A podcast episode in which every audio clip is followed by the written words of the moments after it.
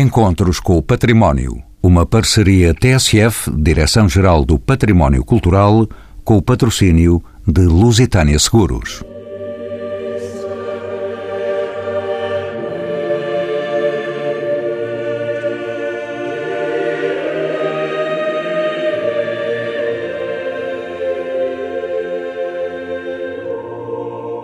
São sempre aliciantes os percursos escondidos no seio da terra. Não escapam a essa sedução os lugares que a arqueologia identificou no subsolo da cidade capital. Na primeira metade do século I a.C., era construído o Teatro Romano, destinado a acolher de 3 a 5 mil espectadores. Um lugar imenso que acidentalmente seria descoberto depois do terremoto na reconstrução da cidade de Lisboa. Mas só no século XX é que se ergueria o Museu do Teatro Romano de Lisboa, em espaço das antigas cavalariças do Cabido da Sé, agora com cara renovada. Olharemos neste programa, ainda que de relance, outros sítios desta Olícipo, como as galerias romanas da Rua da Prata, abertas aos visitantes, e as ruínas do claustro da Sé, abertas também recentemente à curiosidade das objetivas. São convidados deste programa Carlos Fabião, doutorado em Arqueologia pela Universidade de Lisboa, Ana Gomes, mestre em Arqueologia pela Universidade do Minho e técnica superior principal da Direção-Geral do Património Cultural. Lídia Fernandes, mestre em História da Arte por Coimbra, é doutoranda pela Nova de Lisboa e coordenadora do Museu do Teatro Romano. E Rodrigo Banha da Silva, doutorado em História na especialidade de Arqueologia pela Universidade Nova de Lisboa, é arqueólogo municipal da cidade de Lisboa desde 1990. Pergunto ao arqueólogo Carlos Fabião que vestígios existem na denominada Olícipo anteriores à ocupação romana? Responder a essa pergunta exige vários níveis de abordagem. Há vestígios muito antigos e há uma ocupação antiquíssima do sítio da cidade de Lisboa, mas com descontinuidade. Eu diria que a cidade de Lisboa, ou o sítio de Lisboa como lugar central de um território, com ligação ao mar e ao Tejo, existe provavelmente há cerca de 3 mil anos. Isto é, a cidade de Lisboa, como eu digo muitas vezes, é uma cidade trimilenar, não são os oito séculos de história que a propaganda nacionalista do Estado Novo costumava fazer. Carlos Fabião, infraestruturas como o teatro, as termas e as instalações industriais dão-nos a ideia da importância de Lisboa. Que conhecimento temos acerca da possível localização deste importante centro político-religioso da cidade, onde estamos a fazer este programa. Bom, isto, o, o, Teatro de Lisboa, o Teatro Romano de Lisboa, é um equipamento fantástico, uma obra de engenharia extraordinária que marcou naturalmente o território da cidade.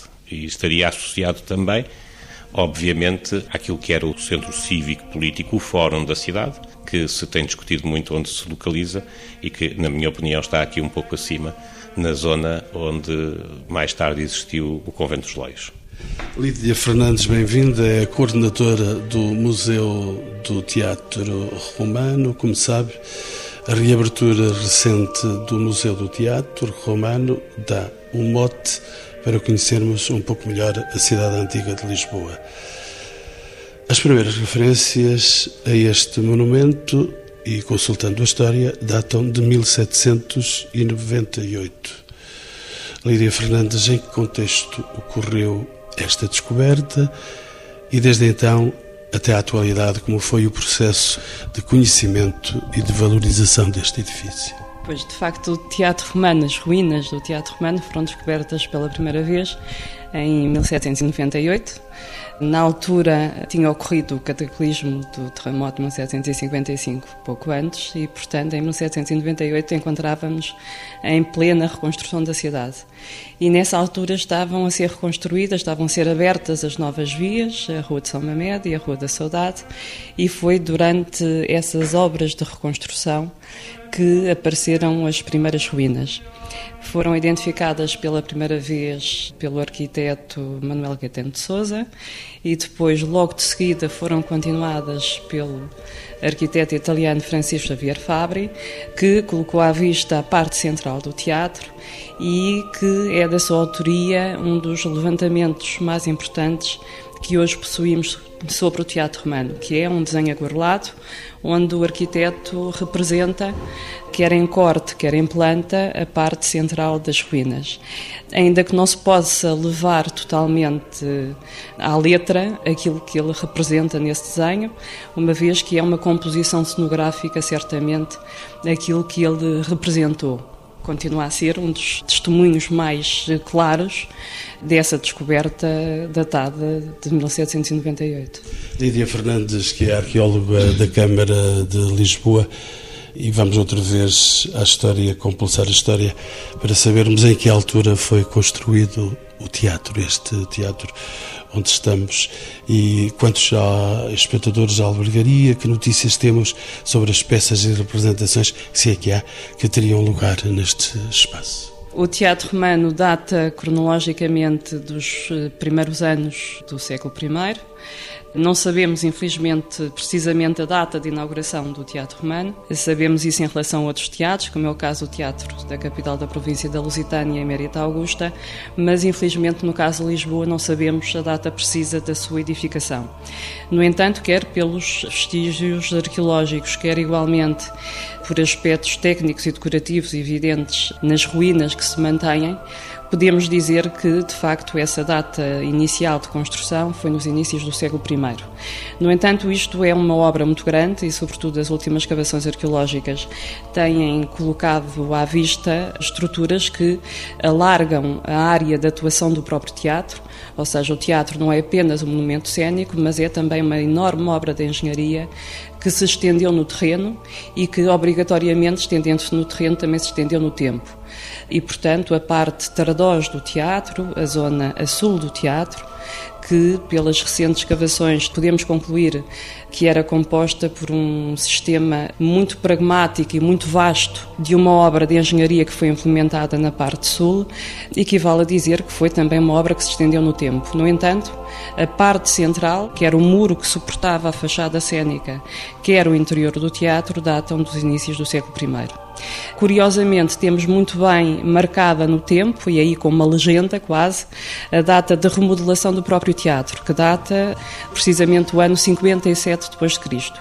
Essa data é-nos dada por uma inscrição que está gravada numas pedras que decorariam a parte frontal de um muro, que se designa por Muro do Proscénio, que era basicamente o muro que separava a zona dos atores, onde se processavam as representações, da zona dos espectadores. Portanto, era um muro frontal com cerca de um metro de altura e que seria visível por todos os espectadores que se sentariam nas bancadas do teatro.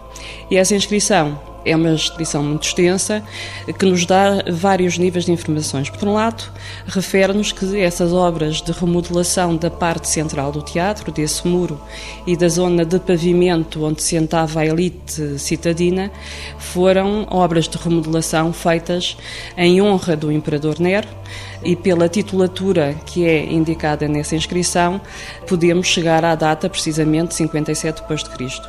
Por outro lado, dá-nos igualmente a informação de que foi um liberto, de seu nome Caio Eios Primos, que mandou fazer com o seu dinheiro, oferecendo à cidade e honrando o imperador Nero, estas obras de remodelação.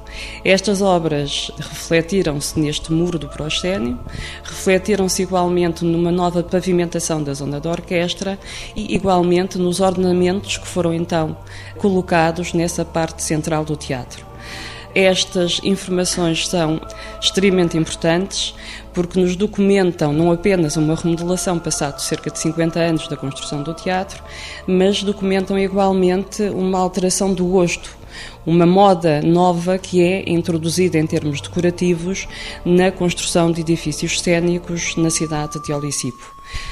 Esta alteração de gosto reflete-se na mudança de material que é empregue, enquanto que na construção original do edifício cénico nós vemos que foi amplamente utilizada a pedra local que depois seria revestida a estuque e depois pintada também. Em 57 depois de Cristo, o que nós vemos plasmado nos novos materiais que são empregues é a utilização do mármore.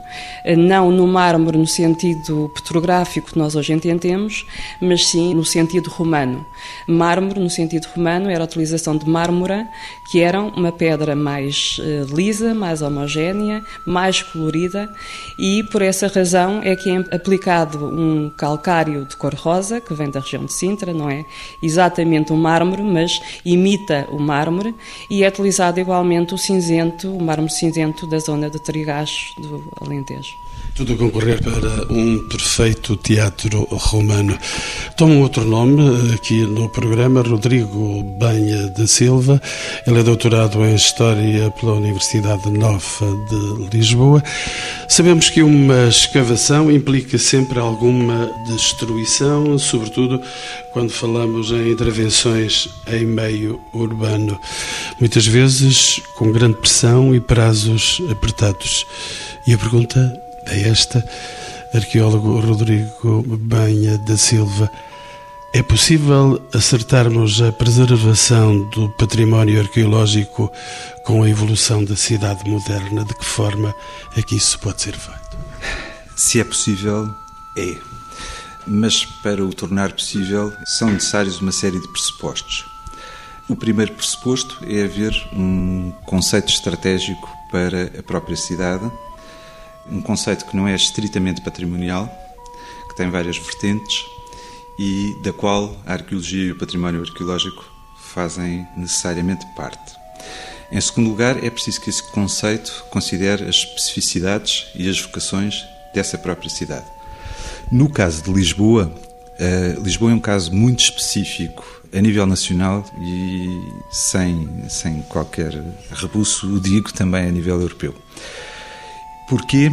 Porque, em primeiro lugar, é uma cidade que desempenha o papel de lugar central há 3 mil anos, como foi referido pelo professor Carlos Fabião ainda há minutos, e desempenhou esse papel de lugar central ao longo de muito tempo. Em segundo lugar, porque essa cidade atingiu uma dimensão mundo a partir do século XV. Em terceiro lugar, porque uma série de eventos específicos da cidade a transformaram, talvez, no maior sítio arqueológico europeu quanto menos não seja em virtude do terremoto de 1755 e do grau de destruição que provocou na cidade, a maior parte da cidade, capital do Império, foi transformada em ruínas e essas ruínas hoje constituem um património arqueológico valioso para o conhecimento dessa cidade. Noutro sentido, Lisboa é a capital de Portugal, é o centro do seu poder político, é o centro do seu poder económico, e é a capital de um país que tem uma estrutura, lembremos-nos de Rodrigues Lobo, no século XVI, ou dessa de Queiroz, nos inícios do século XX, é uma cidade macrocéfala de um país que tem uma cabeça macrocéfala.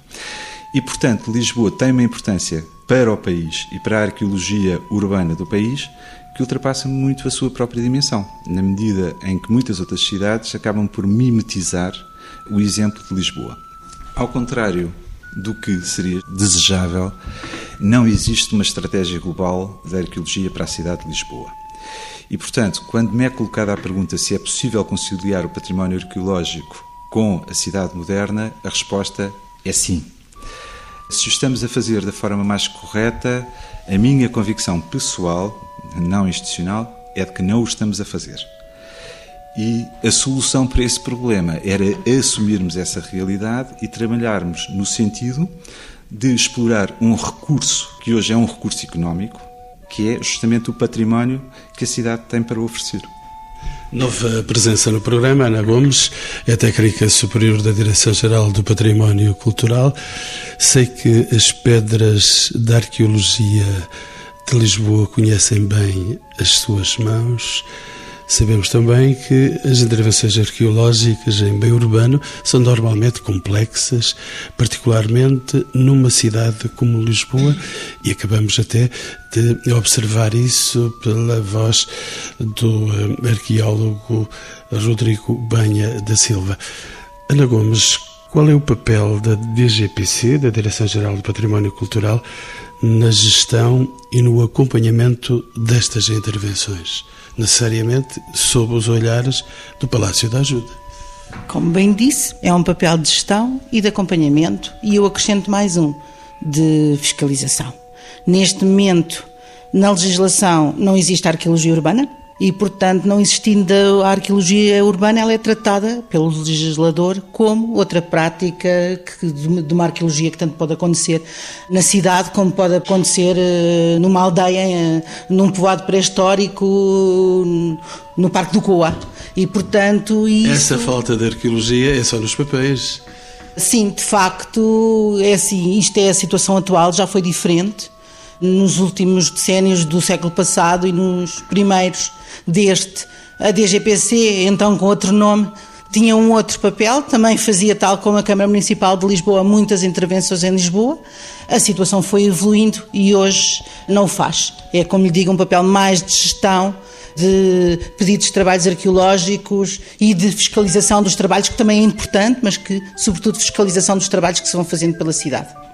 Penha da Silva, deixa-me regressar a si para lhe colocar uma questão que é frequente. A arqueologia é muitas vezes considerada um obstáculo ao desenvolvimento, particularmente em meio urbano, apesar de constituir uma ciência fundamental do, para o conhecimento das cidades. É possível inverter esta visão? Podemos conciliar pontos de vista aparentemente tão antagónicos? Eles são aparentemente antagónicos, eh, mas não para mim pessoalmente.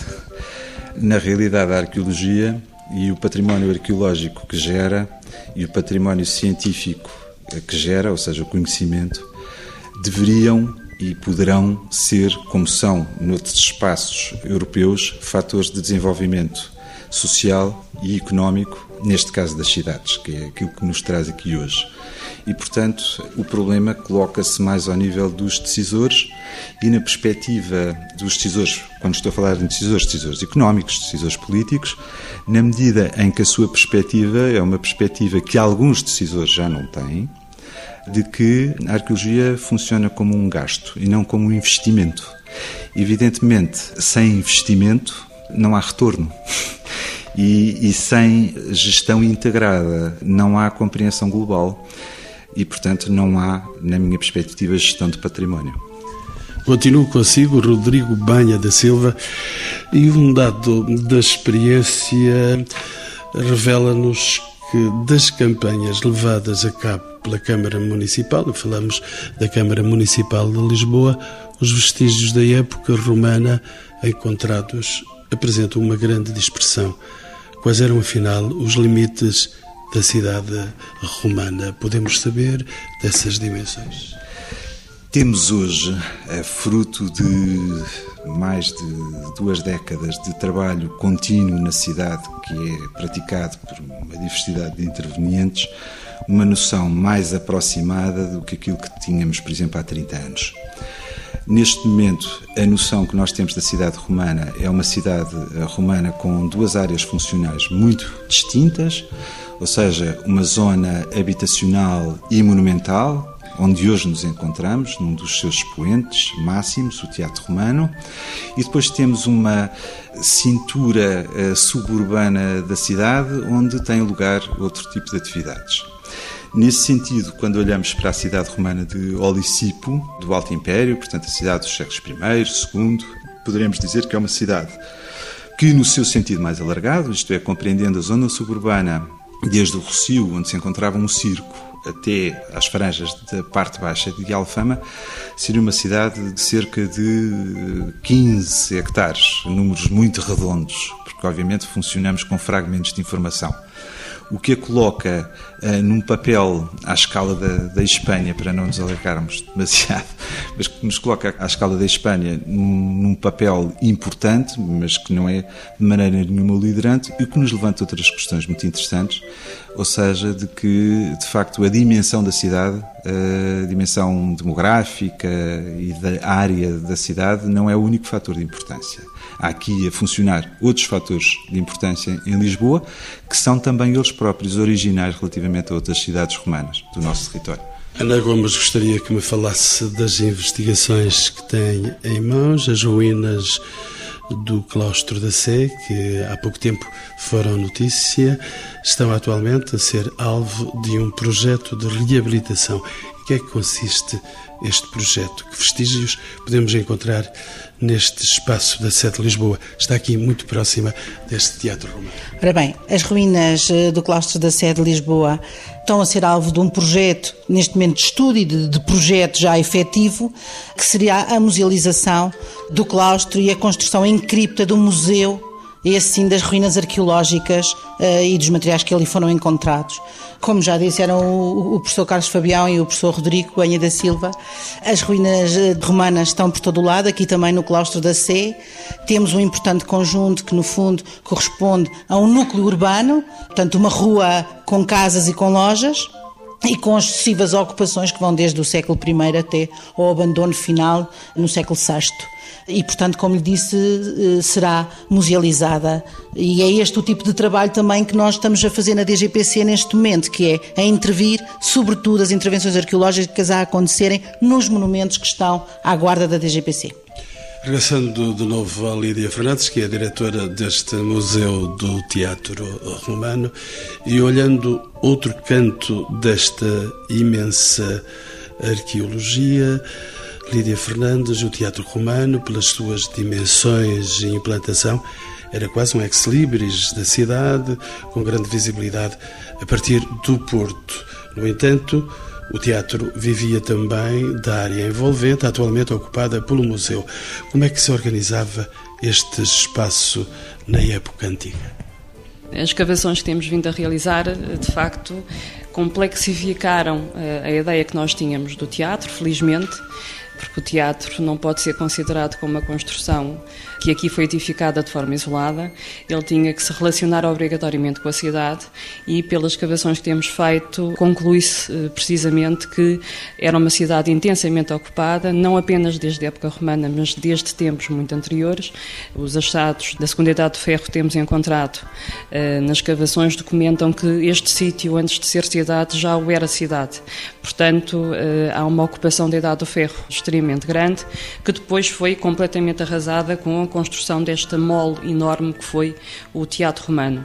O Teatro Romano abrangeu uma área enorme e tinha uh, essencialmente um fim uh, propagandístico. Portanto, como bem disse, quem entrava pela cidade vinda uh, do Rio veria logo a enorme fachada cênica do teatro e, portanto, isso era uma marca de romanidade, era um símbolo de poder e todos, quanto aqui aportavam, sabiam perfeitamente que estavam a entrar numa cidade romana. Portanto, o objetivo, e ao contrário dos preceitos vitruvianos do arquiteto Vitrúvio da época de Augusto, que diz que os teatros devem ser construídos em sítios planos. Aqui não foi seguida uh, esse preceito, exatamente porque o objetivo era claramente de propaganda, era de construir uh, um edifício a meia colina, mesmo que a construção para tal tivesse sido mais complexa e tivesse eventualmente até durado mais tempo, mas o objetivo era de ter uma grande visualização e de ter um enorme impacto na paisagem urbana da própria cidade. Os terraços que foram construídos para sul arrasaram com outras construções anteriores e o objetivo foi de oferecer à população áreas de lazer, uma vez que quando se entrava dentro do monumento cénico, o objetivo era apenas ver as representações, portanto as pessoas não podem ter a ideia de que as pessoas se sentavam e que aproveitavam a vista magnífica que tinham sobre o Rio Tejo. É completamente errado. Quando se entrava num teatro, o objetivo exclusivo era ver as representações cênicas. Mas o ir ao teatro implicava um dia inteiro de afazeres eh, muito complicados, muito complexos e, portanto, as pessoas chegavam ao teatro com horas, imensas horas de antecedência e tinham que aproveitar esse tempo e esse tempo era aproveitado nos jardins que existiam a sul do teatro, terraços que tiveram, eh, quando foram construídos, uma função de engenharia muito clara, eh, muito pragmática, que foi a de suportar esta construção eh, na colina e suportar a própria colina, não apenas o edifício cênico, mas também de consolidar a colina onde o teatro foi edificado. Quem iria resistir a este tejo que está aqui a espelhar diante deste teatro ao tempo desde há muitos séculos. Pois, esta era uma posição privilegiada uh, e era um sítio onde... Que permanece que permanece. O rio não foi mudado. O rio não foi mudado, uh, mudou ligeiramente de nome, do Tagus passámos para o Tejo, mas uh, a paisagem mantém-se quase inalterada e o objetivo também do terraço do museu também é exatamente esse, é de as pessoas aproveitarem desta vista magnífica que se tem sobre o rio Tejo e esse rio explica quer uh, a importância da cidade, quer a construção do edifício neste local. Eh, portanto, esses terraços que seriam terraços porticados, que teriam escadarias, rampas de acesso para permitir um acesso mais rápido eh, à parte norte, onde estava o monumento cênico. Portanto, era disponibilizar à população uma área eh, muito bonita e, de igual modo, pelos trabalhos de investigação que temos vindo a realizar, este tratamento urbanístico que se manteve até aos nossos dias, não é? A Rua de São Mamede tem este traçado porque a fachada cênica foi aqui construída e, portanto, isso manteve-se. Mesmo que a fachada cênica já tenha sido destruída, eh, as fachadas dos edifícios da Rua de São Mamede mantêm eh, criteriosamente esse mesmo traçado, porque foi muito mais fácil aproveitar as fundações romanas do que estar a criar, desde o início, novos alicerces. Portanto, a investigação que tem sido feita na área envolvente do teatro porque este projeto de investigação é um projeto de investigação que se baseia não apenas no teatro em si, mas também em tentar conhecer, em tentar perceber a evolução da cidade na área envolvente do teatro. E isso permitiu-nos concluir que as duas vias de acesso principais ao teatro, que estavam orientadas pelas entradas máximas ou aditi maximi, tinham um tratamento arquitetónico privilegiado que permitiam de facto essa ascensão quase religiosa, cerimonial, até ao monumento cénico. Carlos Fabião, não quero esquecer na conversa, outros lugares preciosos são as galerias romanas da Rua da Prata, que constituem um dos monumentos romanos da cidade de Lisboa mais admirado e visitado. Que finalidade tinha esta importante estrutura? Em que circunstâncias ocorreu a sua descoberta? Temos notícias disso, Carlos Fabião. Bom, uma vez mais, as circunstâncias da descoberta são as circunstâncias de praticamente todos os grandes edifícios da cidade. A reconstrução de que se seguiu ao terremoto de 1755. Aquelas galerias, a sua estrutura são um criptopórtico sobre o qual assentava um grande edifício público. Não sabemos exatamente qual é a sua finalidade, estaria seguramente ligado às instalações portuárias. Se era um espaço, um fórum comercial, como já tem sido sugerido, à semelhança de outros que existiam em áreas portuárias do Império Romano, ou não, é qualquer coisa que não, não podemos saber neste momento. Ao que julgo saber, estão em curso de execução algumas intervenções na área que poderão vir a esclarecer melhor a sua utilização. Seja como for, há aqui um, uma dimensão extremamente importante da cidade de Lisboa e que é justamente a sua valência portuária. Essa valência portuária é uma valência que justifica e que dá a centralidade à cidade de Lisboa. Porventura, desde os fenícios? Estou a dizer bem? Porventura mesmo diante dos fenícios. Diante dos fenícios. Eh, há um conjunto de observações que apontam justamente em termos de distribuição de materiais arqueológicos desde a Idade do Bronze, que apontam a áreas regionais que são possíveis de identificar, mais ou menos distintas, e depois chega-se aqui à Península de Lisboa e aparece tudo junto.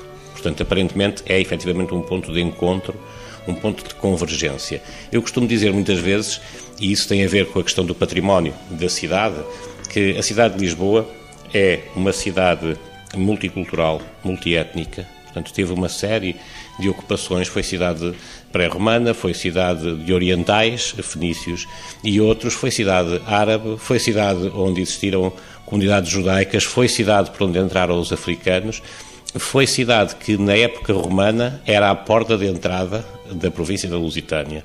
Por aqui entrou todo o Império Romano e depois em épocas mais recentes, digamos assim, historicamente mais recentes, foi daqui que a Europa saiu para o mundo e foi aqui que o mundo entrou na Europa.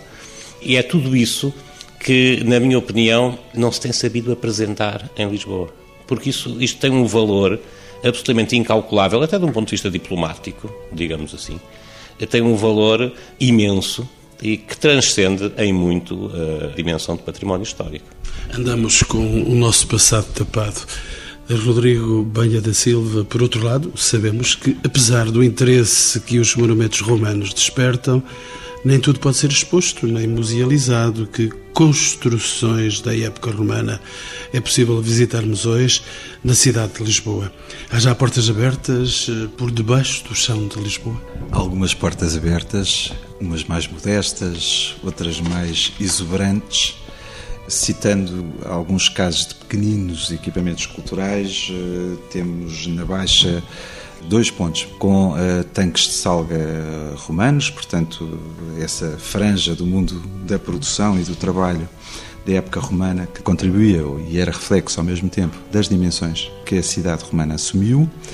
Mas temos, sobretudo, um local vivamente aconselhado à visita, que é o Núcleo Arqueológico da Rua dos Correieiros, na antiga sede do Banco Milênio, onde temos um belíssimo espaço musealizado eh, que foi escavado entre 1991 e 1995 e que está aberto ao público. Pois é por aí que entra a curiosidade dos visitantes. É, eu acho que sim. Eu acho que sim, é um sítio absolutamente fantástico.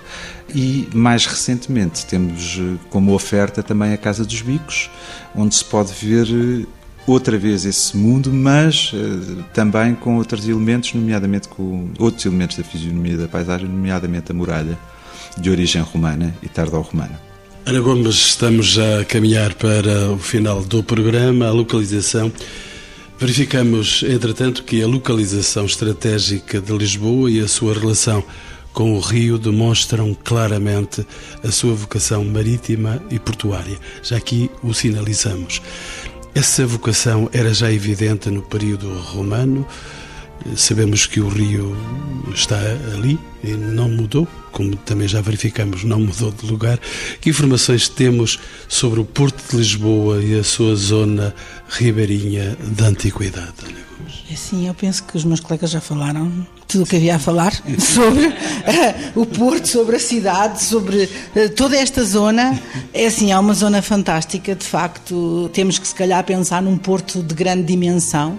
Talvez não uma grande dimensão construtiva, mas com uh, ancoradores locais onde os barcos chegam, a pequenos locais onde estacionam e são todo este grande movimento, com certeza, quando nós olhamos hoje o Tejo e vemos todos estes eh, barcos que circulam pelo Tejo, não há de ser muito diferente do que se passaria em época romana. Carlos Fabião, já aqui me falou do terremoto de 55, sobretudo ele tornou-se uma das agruras da história da cidade de Lisboa. No entanto, existem outras fontes, as fontes epigráficas, documentais, que nos dão informações preciosas desse tempo que nos contam esses documentos, falamos agora dos documentos, das epígrafes, que nos contam esses documentos sobre a organização e a evolução da antiga Olícipo. Estamos a fazer uma recolha dos dados que já estivemos também na nossa conversa. Fala-nos justamente da tal cidade cosmopolita, de uma cidade aberta e de convergência de pessoas das mais variadas origens, associadas, lá está, a dois eixos fundamentais, diria eu. O eixo de circulação atlântico, que muitas vezes se esquece quando se pensa no Império Romano, porque o Império Romano estendia-se até à Grã-Bretanha e aos Países Baixos, e a melhor forma de chegar à Grã-Bretanha e aos Países Baixos era por via marítima. E está lá o grande, o grande farol da Corunha, justamente o farol romano, indiciar-nos a importância dessa navegação atlântica. E nessa altura as fronteiras não estavam levantadas? Não estavam, de maneira nenhuma, de maneira nenhuma. Ou melhor, o mar oceano, como os romanos o designavam, era de facto a fronteira. E é muito interessante que justamente o Plínio Velho refere que, eh, como uma das conquistas dos romanos, justamente a navegação ao longo do mar oceano desde o tempo do Imperador Augusto. Mas há depois uma outra dimensão muito importante também. Isto era a porta de entrada na direção da capital, da capital da província. Porque a capital da província, Augusto Emérita, é uma cidade interior.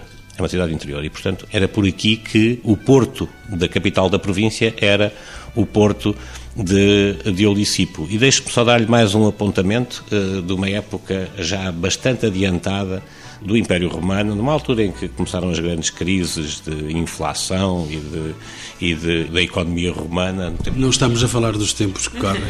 se, calhar, se, calhar, se calhar um tempo ainda pior, ainda pior do que corre, mas, mas enfim, mas no tempo do Imperador Diocleciano, esses processos de inflação galopantes, absolutamente galopantes, conduziram a um édito imperial, normalmente chamado o Édito do Máximo ou Édito Diocleciano, que é uma lista de preços, uma lista de preços tabelados, que se pretendia que constituísse o travão a essa inflação galopante.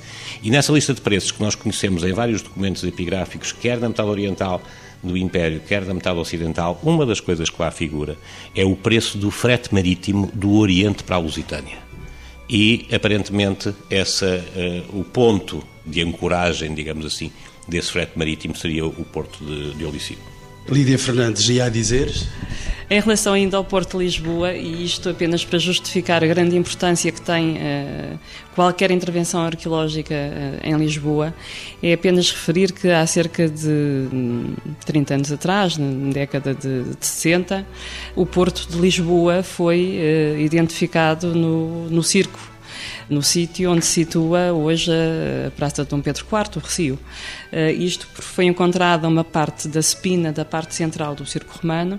Essa escavação foi dirigida pela doutora Erisalva Moita, que eh, acertadamente para ela e eh, face àquilo que, que, então se conhecia da Lisboa romana, considerou que esse muro com umas argolas eram um porto da cidade. Envolvidos estes anos todos e mercê das escavações arqueológicas em solo urbano, sobretudo as escavações realizadas entre a Câmara Municipal de Lisboa e uh, o antigo IPAR, nessa altura, portanto nos anos 1994-95, as escavações permitiram concluir que não se tratava de um porto romano, mas sim do circo romano da cidade. Portanto, temos que imaginar que o porto, que certamente existiu e seria muito grande, seriam aliás vários pontos de atracagem que existiam na costa da cidade de Olicipo, seriam vários e seriam muito mais para sul.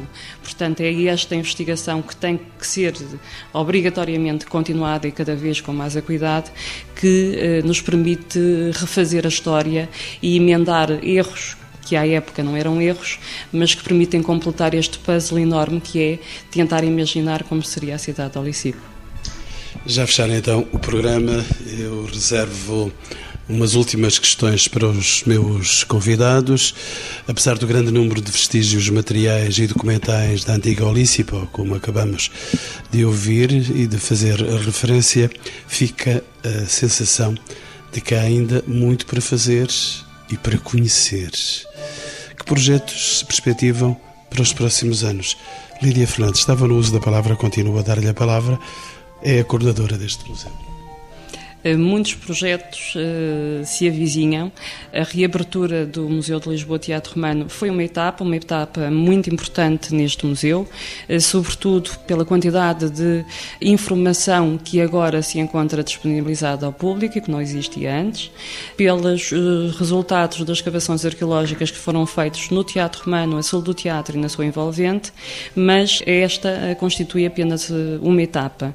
Aquilo que se avizinha para a frente são novas escavações, há áreas a serem ainda intervencionadas e também uma coisa muito importante que é eh, tentar reconstituir eh, pequenas partes dentro do edifício cênico de forma a ser mais perceptível para o público em geral, não apenas para os especialistas, aquilo que terá sido o Teatro Romano de Licipo.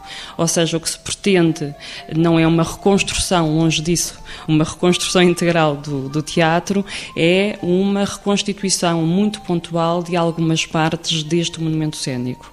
O objetivo principal do Museu de Lisboa Teatro Romano é o de uh, integrar este museu na cidade, faz parte da cidade, uh, está no meio de uma cidade muito, muito antiga, com uma população também muito antiga, e, portanto, é devolver o teatro à população. E, portanto, tem que ser inclusivo. Várias etapas foram já concluídas, portanto, permitir o acesso a pessoas com deficiência motora dentro do museu é uma etapa, uh, permitir o acesso a pessoas eh, com dificuldade visual é outra etapa, que já foram dados alguns passos no interior do museu, com legendas em braille, mas há um grande caminho ainda a percorrer e, sobretudo, há muito ainda para conhecer do Teatro Romano de Olicipo. Carlos Fabião, o que é que lhe diz essa sua imensa sabedoria da arqueologia? Que futuro temos aí? Eu penso que o futuro, uma vez mais, pode ser uh, muito risonho ou nem por isso. Tudo depende daquilo Tudo depende do sol que chega. Tudo, tudo, depende daquilo que se quiser fazer, que se quiser fazer com a cidade. Eu diria que uma das coisas que está a faltar verdadeiramente é uh, uma coordenação geral de toda a informação, uma compilação crítica de toda a informação existente e fazer chegar essa informação também ao grande público, que continua a ignorar, quando calcorreia as ruas da cidade, continua a ignorar a dimensão histórica que elas ocultam. Ana Gomes, técnica superior da DGPC, da Direção-Geral de Património Cultural, que projetos tem aí guardados para os próximos anos? Os, o próximo projeto e o grande desafio que nós temos é a musealização da sede de Lisboa, deste ano uh, e nos próximos. Portanto, vamos estar muito ocupados a fazer isso. Depois, os outros desejos que eu tenho, porque sou uma pessoa positiva por natureza, e portanto o desejo que eu tenho é que de facto que a arqueologia urbana volte a estar na legislação e que se reconheça a especificidade de quem intervém numa cidade. E este ano estamos a recordar a arqueologia industrial. E, a, e também a arqueologia, todos têm espaço, uns com uns milénios, outros mais recentes, todos têm espaço. A nível da DGPC, eu penso que é um grande desafio a responsabilidade que tem numa parte da coordenação, na parte mais técnica, se quiser, é uma responsabilidade grande, sobretudo temos em conta as grandes reabilitações que se vão fazendo nos vários centros históricos que são a cidade de Lisboa e isso de facto é um grande desafio também. Rodrigo Banha da Silva, arqueólogo municipal de Lisboa, desde 1990 e estas datas estão certas. O que é que nos oferece o futuro nestas matérias? Bom, eu não vou repisar as palavras do professor Carlos Fabião, que subscreve e assino literalmente por baixo. No que diz respeito à, à Lisboa Romana, há um aspecto que tem de ser enfrentado, que é o nosso profundo desconhecimento das arquiteturas domésticas. Ou seja, estamos muito envolvidos nas arquiteturas de representação, nos espaços do teatro, das termas, do criptopórtico, do circo, e estamos a esquecer que as pessoas não habitam, aquelas gentes não habitavam nos seus espaços de representação, habitavam nas suas casas. E, portanto, diria que eh, se me perguntasse eh, para elaborar um projeto que fosse um vetor de conhecimento importante para a sociedade romana, eu diria que esse é o aspecto mais lacunar que nos está a faltar. Conhecemos os espaços de representação, mas não conhecemos os espaços onde as pessoas vivem.